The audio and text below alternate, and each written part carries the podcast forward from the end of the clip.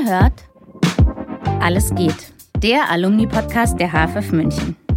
Ich bin Mareike Lindenmeier und unterhalte mich jede Woche mit spannenden neuen Gästen. Alle sind AbsolventInnen der Münchner Filmhochschule. Wir reden über alles. Die Zeit nach dem Studium, Höhen und Tiefen, Kochrezepte, Hochbeete und Gedichte. Schön, dass ihr uns zuhört. Viel Vergnügen mit der neuen Folge. Herzlich willkommen zu einer neuen Folge von Alles geht, der Alumni-Podcast der HFF München. Ähm, ich habe einen zauberhaften Gast mir gegenüber sitzen. Es ist Bernd Blaschke, Drehbuchautor und vieles mehr seines Zeichens. Hallo Bernd. Hallo Mareike. Und natürlich Absolvent der Abteilung 6 Drehbuch. Ja. Genau. Ja. Ähm, wie schön, dass du da bist. Ich finde, ich freue mich, weil erstens gibst du mir ein gutes Gefühl. Meine, etwas, und du hast ja. ähm, viele unterschiedliche Blickwinkel auf die Hochschule, die ich spannend finde und mhm. ich glaube relevant. das wissen wir später. Nein, aber du hast hier selber studiert mhm. und arbeitest jetzt hier. Das heißt, es sind ja schon zwei, würde ich behaupten, sehr unterschiedliche Sichtweisen auf die Hochschule.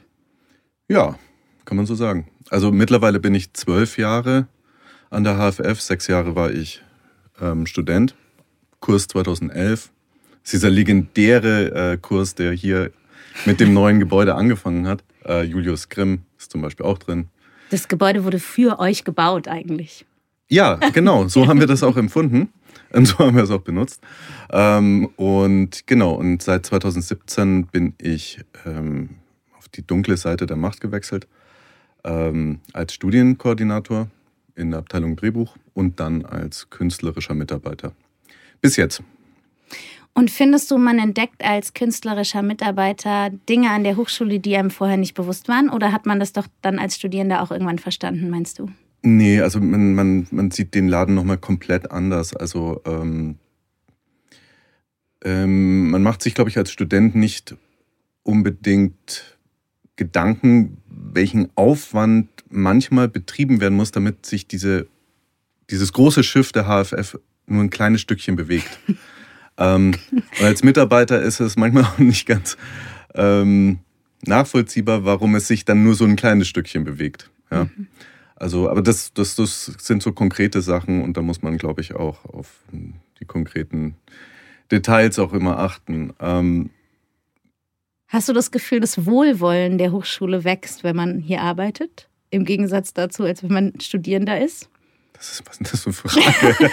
nein, das Wohlwollen der nein, Hochschule. Nein, das stimmt also nicht das die, Wohlwollen der Hochschule, sondern das eigene ja. Wohlwollen der Hochschule gegenüber. Ich habe es falsch formuliert. So, Weil dadurch, ähm, dass man dann Hintergründe, dass man vielleicht so im Rücksch in der Rückschau ein bisschen gnädiger auch mit der Hochschule wird und so versteht, ah, hör mal, da sind Leute, die haben sich echt bemüht, aber man kann gar nicht so einfach den Pfosten umsetzen. Man muss echt ackern, um den Pfosten ein Stück umzusetzen. Das meine ich so. Dass man so in der Rückschau so sagt, ah, es gab auch Leute, die haben sich echt, okay, jetzt jammern glaub, wir auf hohem Niveau in unserem Arbeitsbereich. Ne? Glaub, ja, aber das, das, super, dass du das eigentlich sagst, weil das ist so irgendwas tief Menschliches, dass man in der Rückschau meistens immer alles doch dann relativiert äh, und sagt, ach, bei uns war es irgendwie ähm, doch noch viel anders und es war, es war viel schöner oder äh, der Opa, der war gar nicht so schlimm äh, wie ihr jetzt immer tut. Und äh, man hat die ganze Zeit darüber ähm, unter Sachen gelitten und man vergisst das eigentlich und relativiert es dann. Also das, das kommt häufig, nee, häufig nicht. Manchmal kommt es vor. Also gerade mit, mit anderen äh, Freunden, Julius, den ich schon mhm. äh, erwähnt habe, oder äh, Andreas Irnsdorfer, Ernie, äh, wenn ich mit denen im Gespräch bin, dann weisen die mich schon immer manchmal darauf hin, so äh, und, und sagen, ja, aber du warst doch auch mal Student. Ähm, das ist dann meistens das, wo ich dann das Gespräch abbreche und beleidigt nach Hause gehe. Aber das stimmt. Also man muss sich auch manchmal in die, mehr in die Situation von den Studierenden sich halt auch wieder rein denken können. Ich glaube, das ist schon ganz gut, wenn, ähm, wenn man eine Nähe zu den Studierenden dann auch hat. Ich glaube, das hat die HFF im Grunde auch. Also in und vielen Teilen. Ich bin ja der Meinung, dass gerade diese Position, die wir ja auch teilen sozusagen oder die uns vereint, diese Küvi-Funktion zwischen den Studierenden und den Professoren. Ich finde, dass es eben so eine gute Mittlerfunktion ist und so wichtig ist. Ich finde jetzt auch, man sollte den Job vielleicht nicht bis 60 machen.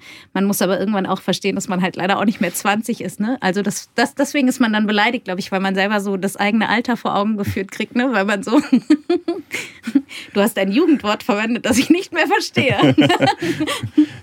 ähm, ja, ja, es ist, es ist damit auch ein Grund, dass ich äh, eben diesen Job jetzt hier aufhöre mhm. im September. Ähm, äh, und da gibt es viele Gründe und die passen natürlich auch, glaube ich, gar nicht so her. Aber irgendwann ist es für mich ganz persönlich, zwölf Jahre ist eine lange Zeit und mhm.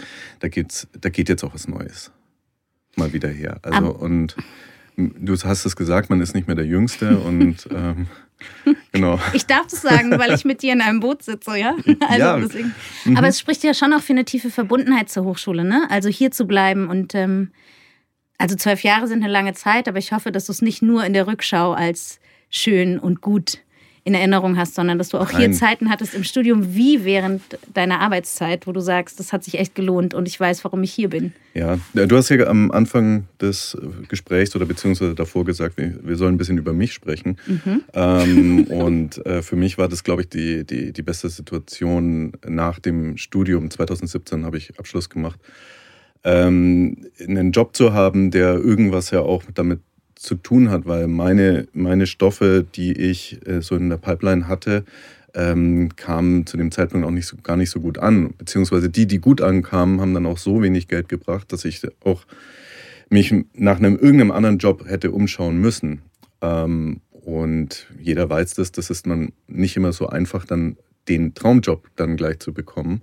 Und insofern war das Angebot, äh, was Herr Gutmann mir da gemacht hat, ähm, in perfekt, weil es auch ein bisschen ähm, meine Vita, ähm, was ich in dem Moment nicht wusste, aber eigentlich meine Vita von früher noch mal ein bisschen aufgreift. Also ich habe Theaterregie studiert an der Falkenberg, und, ne? an der Falkenberg-Schule ja. davor. Ähm, und was, was ein großer Teil dieser, dieser Ausbildung war, ähm, ist Schauspielführung. Und Schauspielführung bedeutet halt auch, Sachen zu vermitteln, so wie du diese Mittlerrolle auch einzunehmen. Ähm, und ich glaube, ich habe auch das nur studiert, weil ich in der Jugend auch relativ viel Gruppenarbeit, also Gruppenleiter war. Mhm. Ähm, Warst du bei den Pfadfindern? Nee, in ah. katholische Jugend. Also oh, wow. ja, nicht so hm. schlimm. ähm, nein, also mit Zeltlager und hm. mit, äh, mit Ministrantendienst und äh, ah. äh, lauter solche Sachen. Also ähm, das war, ähm, äh, musste ich mir als, als Jugendlicher viel Spott äh, anhören, aber ähm, ja, ich es gibt eine große Ministrantentradition an dieser Hochschule. Ja? Ähm, ich glaube, dass Heiner Stadler Ministrant war. Gut. Und ehrlich gesagt auch. Super. Also, Company, ja. Cool. Man kann es auf jeden Fall, ich glaube, ehrlich gesagt auch Professor Gruber, aber das ist vielleicht jetzt auch ein wildes Gerücht. Aber ich weiß, dass es ein Thema war, ähm, dass mehr Ministranten gab, als ich jemals mir hätte vorstellen können. Also ich finde, es liest sich gut auf deiner Vita. Ich, ich lasse es meistens aus. ähm, wahrscheinlich hat das aber auch, das, da müssen wir jetzt nicht hingehen, aber das hat ja auch was mit der Kirche zu tun. Auf jeden Fall, die Jugendarbeit hat mir sehr viel Spaß gemacht und diese Jugendarbeit hat mir dann, glaube ich, auch äh, ein bisschen die Türen zum Theater und zum Theaterspielen und dann eben auch für meine erste Ausbildung geöffnet. Und ähm, jetzt den Sprung wieder zurück nach 2017, da war es halt einfach toll, dass ich dann gemerkt habe, naja, so mit Leuten Sachen zu erarbeiten und vor allem eigentlich das, was man aus dem Studium ja mitbekommen hat, jetzt erstmal erklären zu müssen, mhm. vermitteln zu müssen. Das war nochmal eine wahnsinnig gute Schule und das kann ich eigentlich, also das möchte ich nicht missen, weil da erstmal sich die Sprache gefestigt hat, wie man mhm. über Stoffe redet, wie man über Filme redet, wie man ähm, Dramaturgie eigentlich anwenden kann, wie man es auch mal anders bauen kann äh, oder sich auf eine Idee einzulassen, die eben nicht von einem selber kommt, sondern man muss sich mit der Idee von jemand anderes ähm, auseinandersetzen. Was, was, was man beim Theater als Theaterregisseur, glaube ich, immer hat, dass Leute etwas anbieten wollen und man mit der Fantasie der anderen auch arbeiten muss. Also das ist äh, extrem wichtig und das finde ich, glaube ich, in den Seminaren, die wir hier geben, ähm, wenn die gut sind äh, und Spaß machen, glaube ich, ist, ist arbeitet man mit den Wünschen und auch mit den Träumen der Studierenden und versucht ja, sie auszubilden. Und das mhm. ist, das ist, das können die aber, das müssen die schon selber machen. Also die müssen sich schon selber ausbilden wollen. Ne? Also die müssen ihren Weg selber gehen. Und man kann da eigentlich nur mithelfen. Mitgehen. So. Das ist ein wahnsinniger Luxus, den die HFF hat. Also die, und da gleicht sie ja meiner Meinung nach einer Kunsthochschule am meisten, ähm, dass man ein Terrain hat oder ein, äh, das Umfeld hat, um etwas auszuprobieren, um ähm, ja auch äh, abwegigere Gedanken mal durchexerzieren zu können. Mhm. Ich finde, also darüber machen wir mal eine eigene äh, ja. Folge, weil ich, nein, das meine ich gar nicht, sondern dass du nämlich mit Kirche, ich finde so katholische Kirche hat auch ziemlich viel mit Inszenierung zu tun und großem Spektakel, aber das, wir machen ja, mal eine Kirchenfolge. Ist immer der gleiche ich. Film. Ja, das stimmt. aber und tolle Kostüme und so, also es ist schon. ja, ja. Und du hast was Tolles gesagt, finde ich, was ich wichtig finde und was ich auch, was für mich immer so ein wichtiges Thema ist, ist mit diesem, man muss ja vielleicht auch damit klarkommen, dass man nicht gleich den Traumjob bekommt, ja. Ähm, und ich mhm. finde nichts wichtiger als dieses sich eine Strategie, weil das wissen wir ja wirklich alle und dann wird es immer nicht gesagt, weil immer nur gesehen wird, wenn ich gerade einen Preis gewonnen habe oder gerade eine neue Serie draußen habe oder gerade ähm, im besten Fall oder im, weiß ich gar nicht, ob im besten halt, ja genau, einen Preis gewonnen habe und in Amerika stehe und plötzlich denken alle, das ist ja nicht immer so, bei keinem. Und ähm, dass man dafür Strategien entwickelt und sagt, ich habe was was ich trotzdem gerne mache und was mich nicht, mir nicht das Gefühl gibt, ich bin ein Versager, sondern ich habe eine Strategie, um weiterzukommen und mich mit was anderem auch zu beschäftigen. Da finde ich jetzt ist Drehbuch zu unterrichten in deinem Fall ja auch überhaupt ein relativ hoher, toller Standard. Ne? Also als Auseinandersetzung, genau wie du sagst, man mhm. lernt das selber nochmal so. Was würdest du sagen, was man macht, wenn man dann draußen sitzt und so wartet auf seine, nimmt jemand mein Drehbuch, nimmt er es nicht, ja? Und dann ist ja oft mhm. so, man sitzt da so allein im Kämmerchen und schreibt was und dann wartet man, dass jemand irgendwie reagiert. Was tust du, um nicht depressiv zu werden, traurig zu sein, verloren zu sein? Äh, gut, äh, also zum Glück, also mein, mein, mein Job macht mich nicht depressiv oder traurig. Nein, ich meinte jetzt ähm, aber auch die Wartezeiten, ähm, nee, es, ne? Es, Diese also äh, Traurigkeit kommt, glaube ich, aus anderen Ecken. Also wenn es beruflich, äh, wenn man wenn man beruflich etwas anschieben möchte, ähm, habe ich für mich festgestellt, ist, und das sehe ich aus den, sagen wir mal, aus den äh, Erfahrungen von anderen, die das auch berichten, die jetzt äh, ähm, schon etablierte Regisseure sind oder so, dass man eigentlich mehr Projekte immer am Start hat, als dass man überhaupt machen kann. Mhm. Also ähm, das ist zwar, das führt dazu, dass man auf anderen Seiten dann immer irgendwann irgendwo unzuverlässig werden muss, weil man sich an einem gewissen Punkt zu viel vornimmt. Aber in dem Moment, wo ein Projekt wegbricht, und ich glaube, das haben jetzt viele, also ich habe es in der Corona-Pandemie, äh, sind mir drei Projekte auf einmal quasi so abgesagt worden und dann plötzlich stehst du da und dann sagst du, dann sitzt du wieder nur in deinem Kämmerchen äh, und sagst, okay, jetzt kann ich wieder von neu anfangen. Ähm, da haben mich eben diese zwei anderen Projekte, die da auch noch drin waren, dann auch aufgefangen, weil mhm. ich gesagt habe, naja, aber ich habe ja noch das. Ähm, aber das ist schwierig. Ich, ich, das ist jetzt auch was Subjektives oder was, was, was für, nur für mich gilt.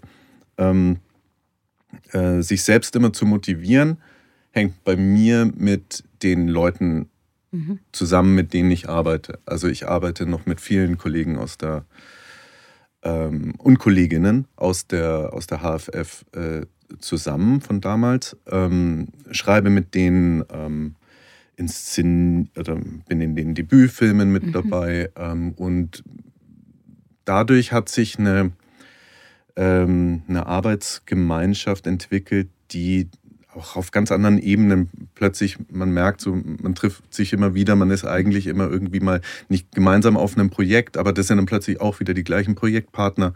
Und das ist, das ist so unheimlich wichtig, dass man ein Netzwerk für sich findet. Ähm, das einen mit so trägt, oder? Genau, und ja. mit dem man einfach, ähm, wo man Teil davon sein möchte und wo das Netzwerk auch sagt, hey, du passt so gut zu uns. Ja.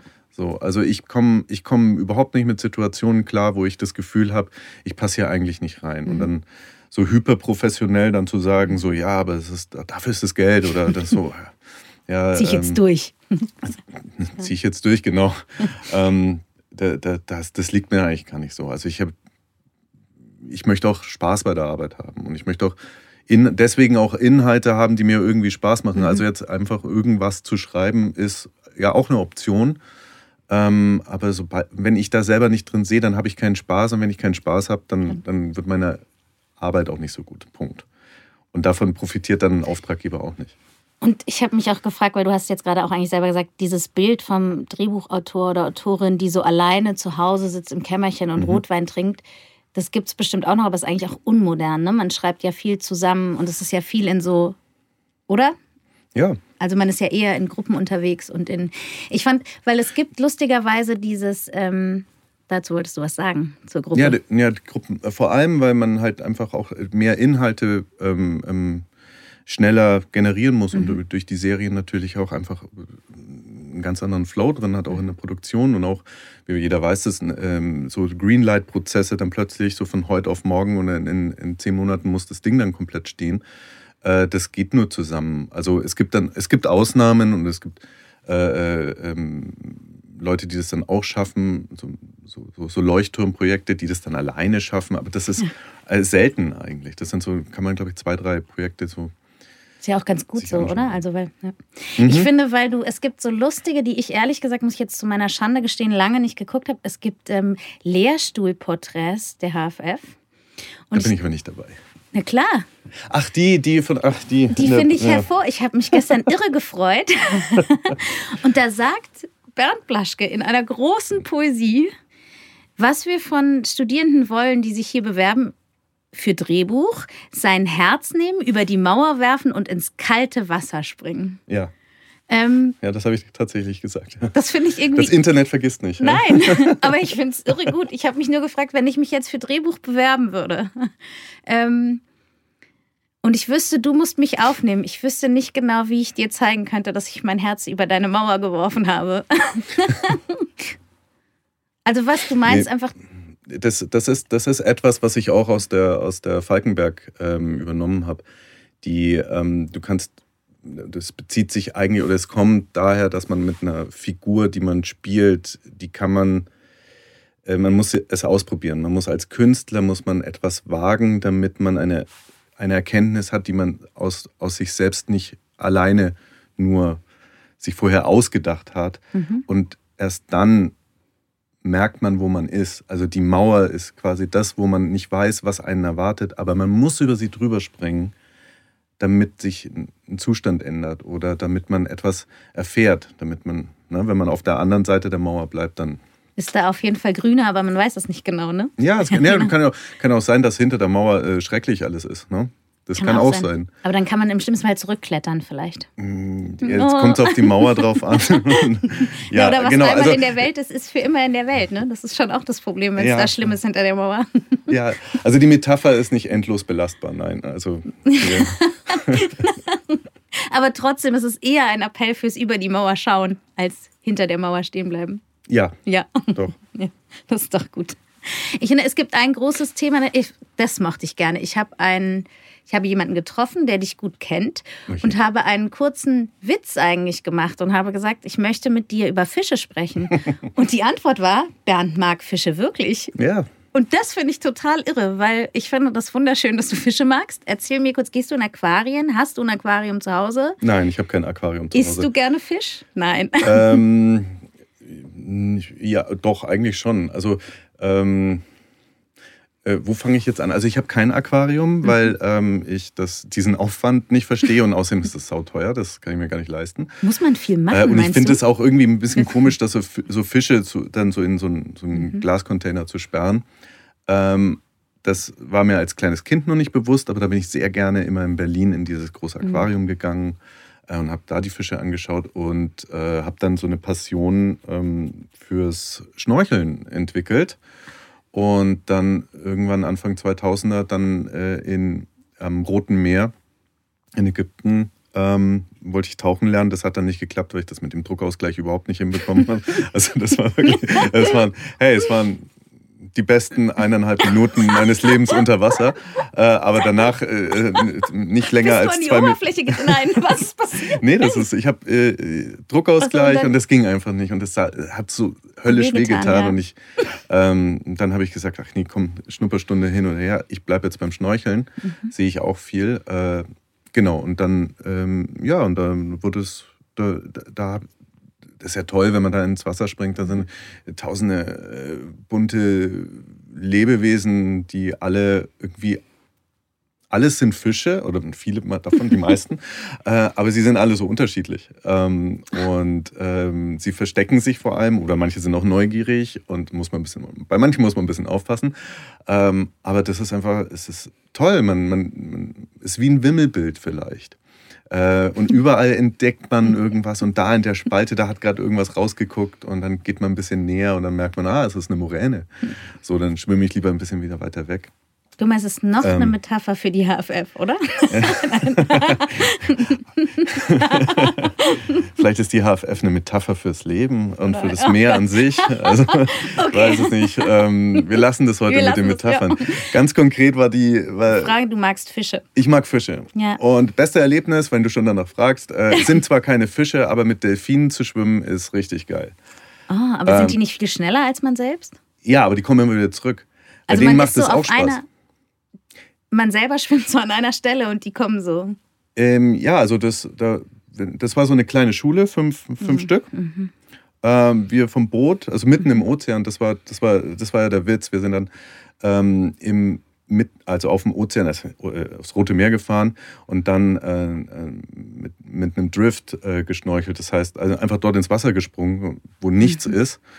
Äh, und dann hast du nur halt unter der Wasseroberfläche, so unter 30 Zentimetern, so ein äh, so ein Riff. Mhm. Und dann lässt du dich von der Strömung so, die, so eine relativ weite Strecke äh, äh, so, äh, fließen lassen, also ähm, treiben lassen. Treiben lassen, danke. ähm, und dann pickt dich das Boot dann wieder auf. So.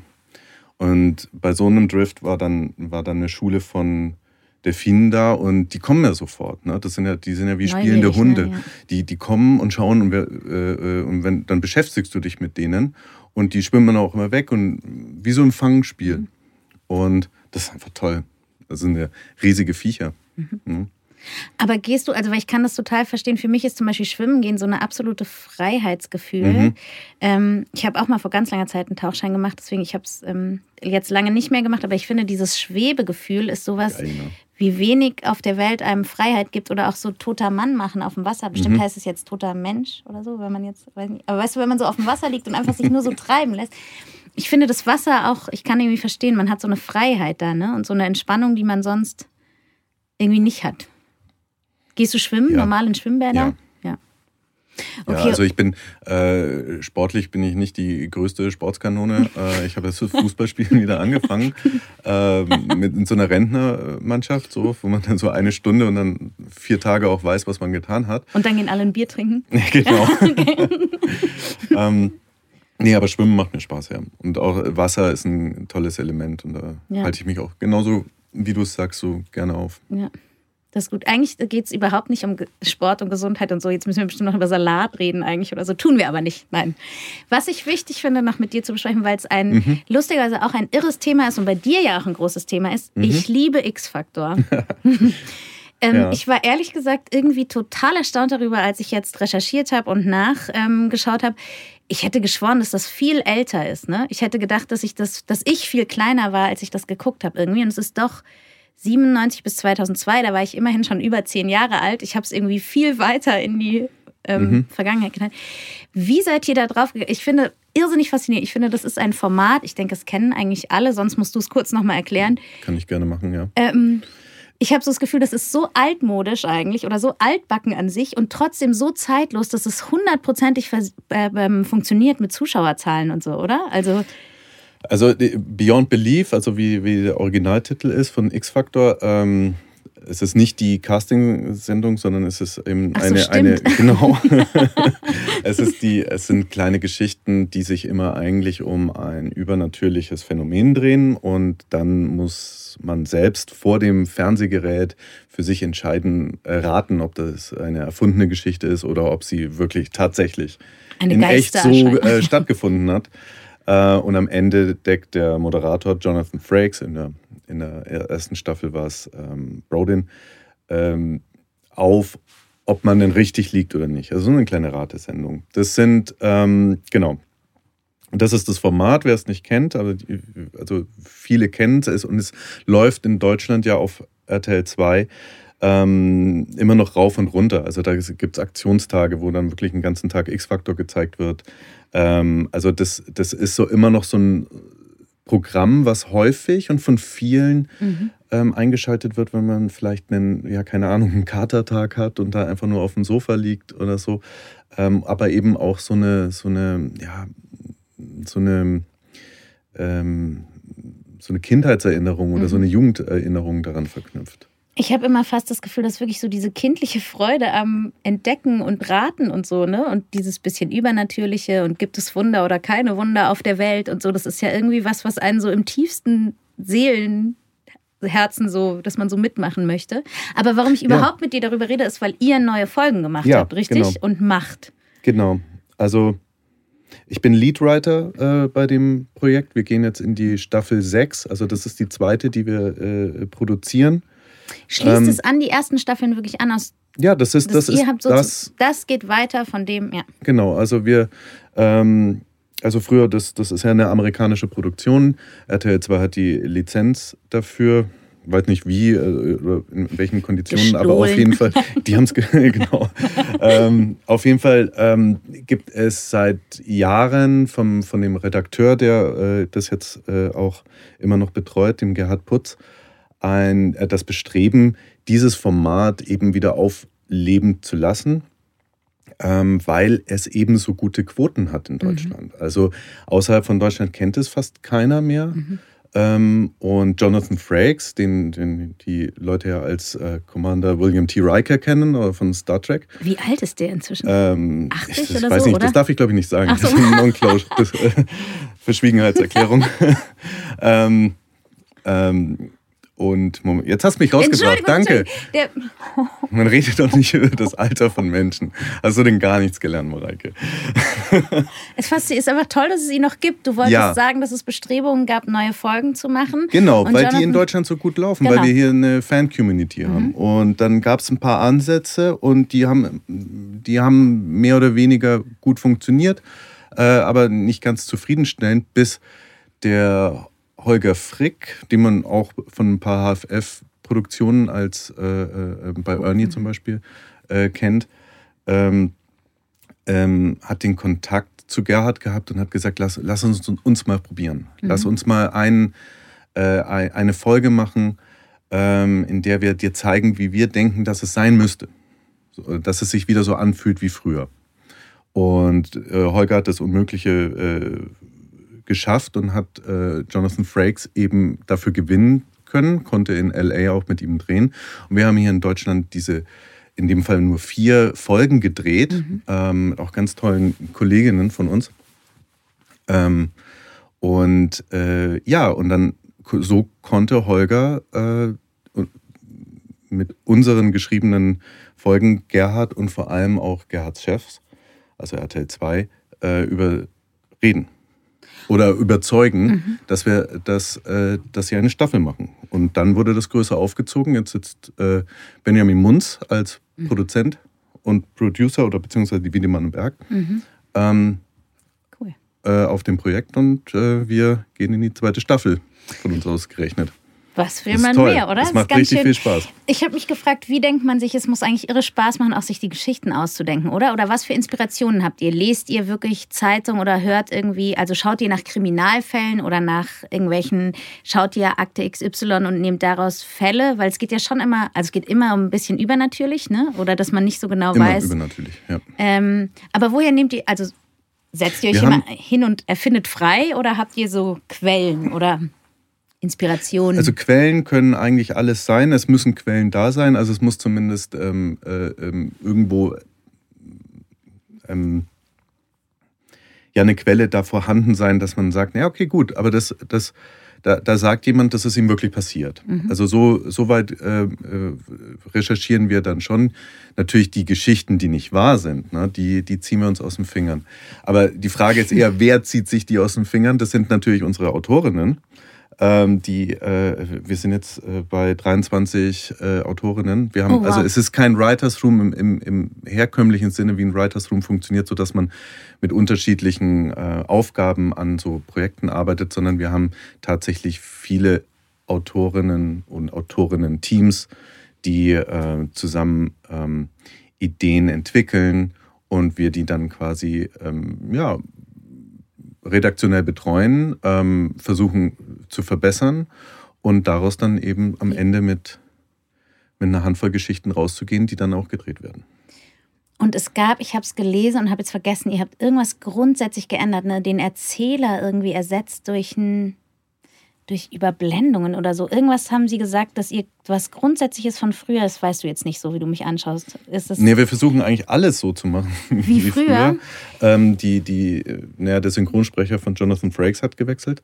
Mhm. Ähm, ähm, aber weiß, weiß jetzt nicht, glaube ich, das meinst du nicht. Die Erzählstimmung über den Geschichten, gab es mal eine, immer eine Voice-Over noch über den Geschichten oder so? Nee, die Voice-Over gab es eigentlich schon immer. Und die also, gibt es auch noch? Die gibt es auch. Noch. Ach so. Also, dann muss ich, dann habe ich einfach schlecht recherchiert, weil ich habe es nur so auf einer halben. Es ist Wahrnehmung. Es hat viel mit Wahrnehmung zu tun, weil ähm, viele Leute erinnern sich an X-Factor ja. und sagen, ja, das war ja super gruselig früher. Na? Und das ist jetzt überhaupt nicht mehr gruselig. Ja, aber das, das ist so. Äh, ja, ein Zwölfjähriger hat ein anderes Gruselempfinden als ein äh, 35-Jähriger. Äh, insofern, äh, die Wirkung ist, die Wahrnehmung ist eine andere. Und ähm, vieles ist auch, es hat ja, wir versuchen ja auch diesen, sagen wir mal, ich, leicht trashigen Look und diesen leicht, diese, diese, diese, sagen wir mal, diese Erzählweise auch beizubehalten. Mhm. Ne? Also mittlerweile wäre es ja, man könnte das ja auch auf ein ganz anderes Level heben. Ne? Also einfach, Klar. also technisch. Aber wir versuchen das eben auch in diesem Gefühl äh, und, und dieser Brand eben gerecht zu werden, so weil früher. das die Fans sind. Und ich glaube, das ist, das ist halt auch voll wichtig und wir, wir, strengen uns da wirklich an, dass wir den, der Community ähm, ihre, Ser ihre Serie geben wollen und nicht einfach nur jetzt irgendwie was für uns ausprobieren. Aber ich finde lustig, weil du gesagt hast, es ist gar nicht mehr unheimlich, weil es gibt auch noch so ein Zitat von dir, da muss ich jetzt auch kurz ablesen. Und das sagst du aber auf deiner Agenturseite nämlich. Da hast du gesagt, eigentlich wollte ich ja mit Horrorfilmen das Gruseln lehren. und ich finde aber eigentlich ist es doch schon auf jeden Fall jetzt im deutschen ja. Fernsehen dafür, dass man arbeiten kann und so, ist doch auf jeden Fall schon dann die richtige Richtung für dich, oder? Ist doch eigentlich, muss es eine Traumerfüllung sein. Ja, auch wenn es jetzt keine Horrorfilme sind, aber es ist natürlich, oder? Ah, doch, so zwei, drei äh, Sachen, die ich da äh, gemacht habe, die gehen ja in eine Horror- äh, Richtung. Aber ähm, ja, ähm, ich habe mit einem Horrorfilm hier abgeschlossen. Mhm. Ähm, Was auch nicht oft passiert, muss man sagen. Ja, als Buch schon. ja. ähm, ja, gut, aber es gibt noch ein paar Regisseure, die einen Horrorfilm als Abschlussfilm haben. Es ist schon durchaus nicht so einfach, sag ich mal, mhm. Ähm, die, die dann auch gut platziert zu bekommen. Oder ähm, auch wenn alle sagen, ja, äh, jeder sucht Horrorfilme äh, und ihr habt doch welche, gib mal her. Mhm. Ähm, also das ist da. Das ist, jetzt ein, das ist jetzt ein Riesenthema, was du angeschnitten hast. Also ja, ich, ich habe mir machen Komödien und mir machen Horrorfilme Spaß. Und ich glaube auch irgendwo in mir eine Schnittmenge gefunden zu haben, in der man sagen kann, naja, die sind auch irgendwie verwandt. Also ähm, der Horrorfilm mit der Komödie? Ja, mhm. zumindest in der, in, der, in der Intensität, wie sie emotional mich ansprechen. Also eine gute Komödie, äh, also, ist, also sie aktiviert einen äh, extrem. Ja, und also in der Freiheit der Gestaltung, oder? Sind sie sich alleine ähnlich? Also so in der Fantasiemöglichkeiten sind sie sich ja auf jeden Fall. Auch würde ich jetzt sagen, ähnlich. So in den glaub, ja. Welten, die man, die Möglichkeiten der Welten, die man selber erschaffen kann, sind sich irgendwie, sind in diesen beiden Genres unendlich die Komödie und auch der Horrorfilm lebt von der Behauptung, dass man sagt, naja, da hat jetzt irgendjemand, hält diese Frau für seine Tochter und deswegen fängt diese jetzt so eine Screwball-Komödie an. So, so, so ist ja so ein typischer Anfang. äh, oder äh, ja, man, man sagt, naja, aber die, in, man geht nachts um 12 Uhr nicht auf den Friedhof und dann plötzlich bricht so ein Grab auf ne, und dann kommt ein Zombie raus. Also, also ist ja auch ist alles, das, die, also diese, diese, diese Setzung am Anfang ähm, mit so einer Behauptung auch sich darauf einzulassen und dann weiterzugehen, das macht, glaube ich, so einen Spaß aus. Und ich glaube, das, das, das ist für mich eine Verwandtschaft. Mhm. Kann ich total verstehen. Also es ist auch subjektiv, mhm. ja. Ich hab, es ist ein bisschen verrückt, weil ich habe wirklich nicht das Gefühl, dass wir schon so lange reden. Aber wir haben ein Zeichen bekommen. Ja, Gibt es den zweiten Teil? genau. Hört jetzt auf. Nein, es ist, ähm, ähm, genau, weil ich will gerne noch wissen, ich habe mich gefragt, ob du so einen Sehnsuchtsort hast, wo du dich hinträumst, wenn du, oder wenn du hier aufhörst zu arbeiten, wo du hinfährst direkt. Ich würde jetzt aus dem Gespräch schließen, was, wo du tauchen kannst und Nee, nee, ah. also äh, das, das, das Tauchen, ähm, also das, das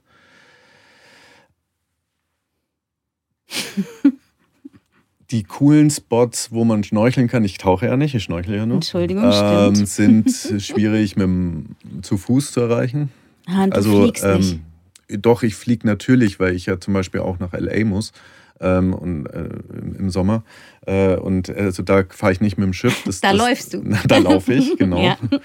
ähm, aber tatsächlich, ähm, nee, also ich finde es problematisch, jetzt in, in, für eine Woche irgendwo jetzt hinzufliegen und dann quasi einen riesigen äh, ökologischen schlechten Fußabdruck dort zu hinterlassen, ähm, wegen, ja, so, da weiß ich nicht. Das ist, glaube ich, nicht mehr zeitgemäß. Ähm,